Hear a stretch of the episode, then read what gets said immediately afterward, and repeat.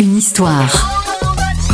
Les secrets et anecdotes de vos tubes préférés. Nous sommes en 1991, le Quatuor Ace of Base, originaire de Göteborg, envoie une maquette au producteur suédois Dennis Pop, producteur réputé de Britney Spears, des Backstreet Boys ou encore de Dr Alban. Dennis Pop écoute la maquette dans sa voiture, trouve la chanson sans intérêt, mais son autoradio refuse d'éjecter la cassette. Au bout d'une semaine à écouter la même chanson, qui s'intitulait Mr. Ace, il finit par lui trouver quand même un petit intérêt. Il contacte le groupe Ace of Base, Mr. Ace devient All That She Wants, et la mauvaise démo devient le tube reggae de l'année 93. All That She Wants sera numéro 1 dans 10 pays.